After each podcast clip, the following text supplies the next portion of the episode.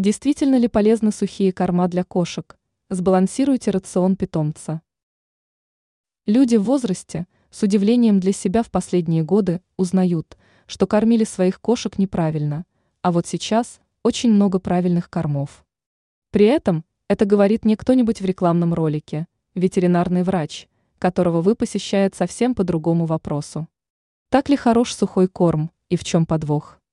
Говоря простым языком, когда у вашего питомца начинаются какие-то проблемы со здоровьем, нехватка металлов, особых витаминов, ветеринар сразу предлагает специальный корм. И глядя на состав такого корма, на упаковке действительно указано наличие необходимых микроэлементов. Однако, если разобраться в вопросе, то в корме еще окажутся пищевые жиры, соевое масло, кукурузная мука и много еще чего, кто убивает вашего питомца. Это ладно – что в человеческой пище этого тоже хватает, но для производства продуктов питания все эти ингредиенты высшего качества, и это контролируется.